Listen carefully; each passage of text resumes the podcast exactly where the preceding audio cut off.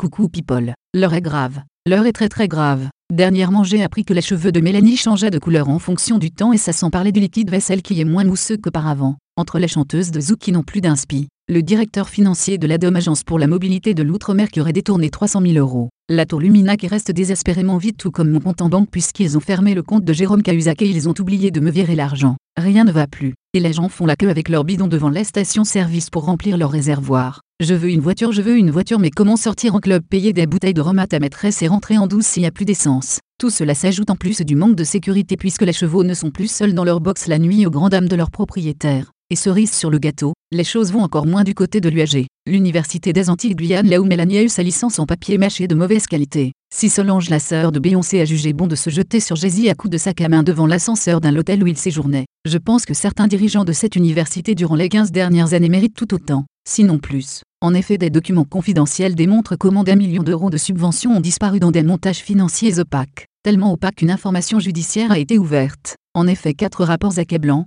deux de la Cour des comptes, du Sénat et un autre de la cousine de Mélanie mettent en lumière des manœuvres renvoyant à près de 10 millions d'euros de factures non recouvrées par l'UAG. On a tous vu la posant avec une pancarte Bring Back Our Girls sur les réseaux sociaux ce qui a déchaîné la foule. Je lui ordonne de renouveler l'expérience mais avec cette fois-ci Bring Back l'agent campus là. Dans le cas où il ne désire pas se voir infliger une raclée digne de ce nom devant un des ascenseurs de la région en Martinique. La nouvelle présidente de l'université parle même de système mafieux à plusieurs échelons. Victorin Lurel, actuel président du Conseil régional de la Guadeloupe et membre du parti au pouvoir en France, le Parti socialiste vient de demander à ce que l'actuelle gouvernance soit démise de ses fonctions. Dès l'instant où l'Université des Antilles sera mise sur pied au mois de juillet, je pense qu'il souhaite faire payer tous les responsables pour toutes les bouteilles de champagne de mauvaise qualité ramenées lors des soirées échangistes dans le Grand Amphi. Je trouve ça scandaleux, triste et dégradant et j'ai compris qu'au final partout où il y aura de l'argent il y aura des intérêts. Mais au-delà de tout ça il faut vraiment rétablir la vérité sur cette histoire et surtout que des noms soient dévoilés dans cette affaire. Autant je suis outré de voir le prix du liquide vaisselle qui augmente fortement alors qu'il mousse moins qu'avant. Autant je suis forcé de constater que la justice s'applique de façon inégale dans pas mal de cas. En fait, je constate que la justice c'est comme la bifle,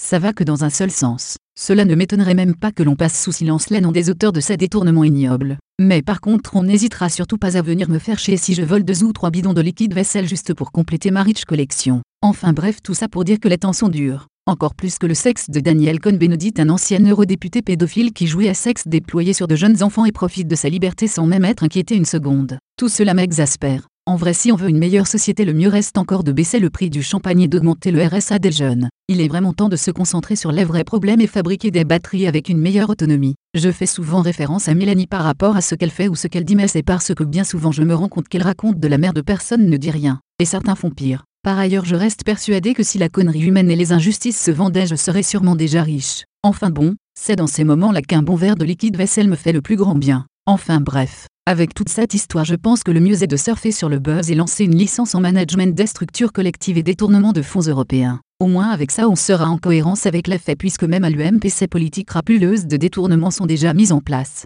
Allez salut, bise.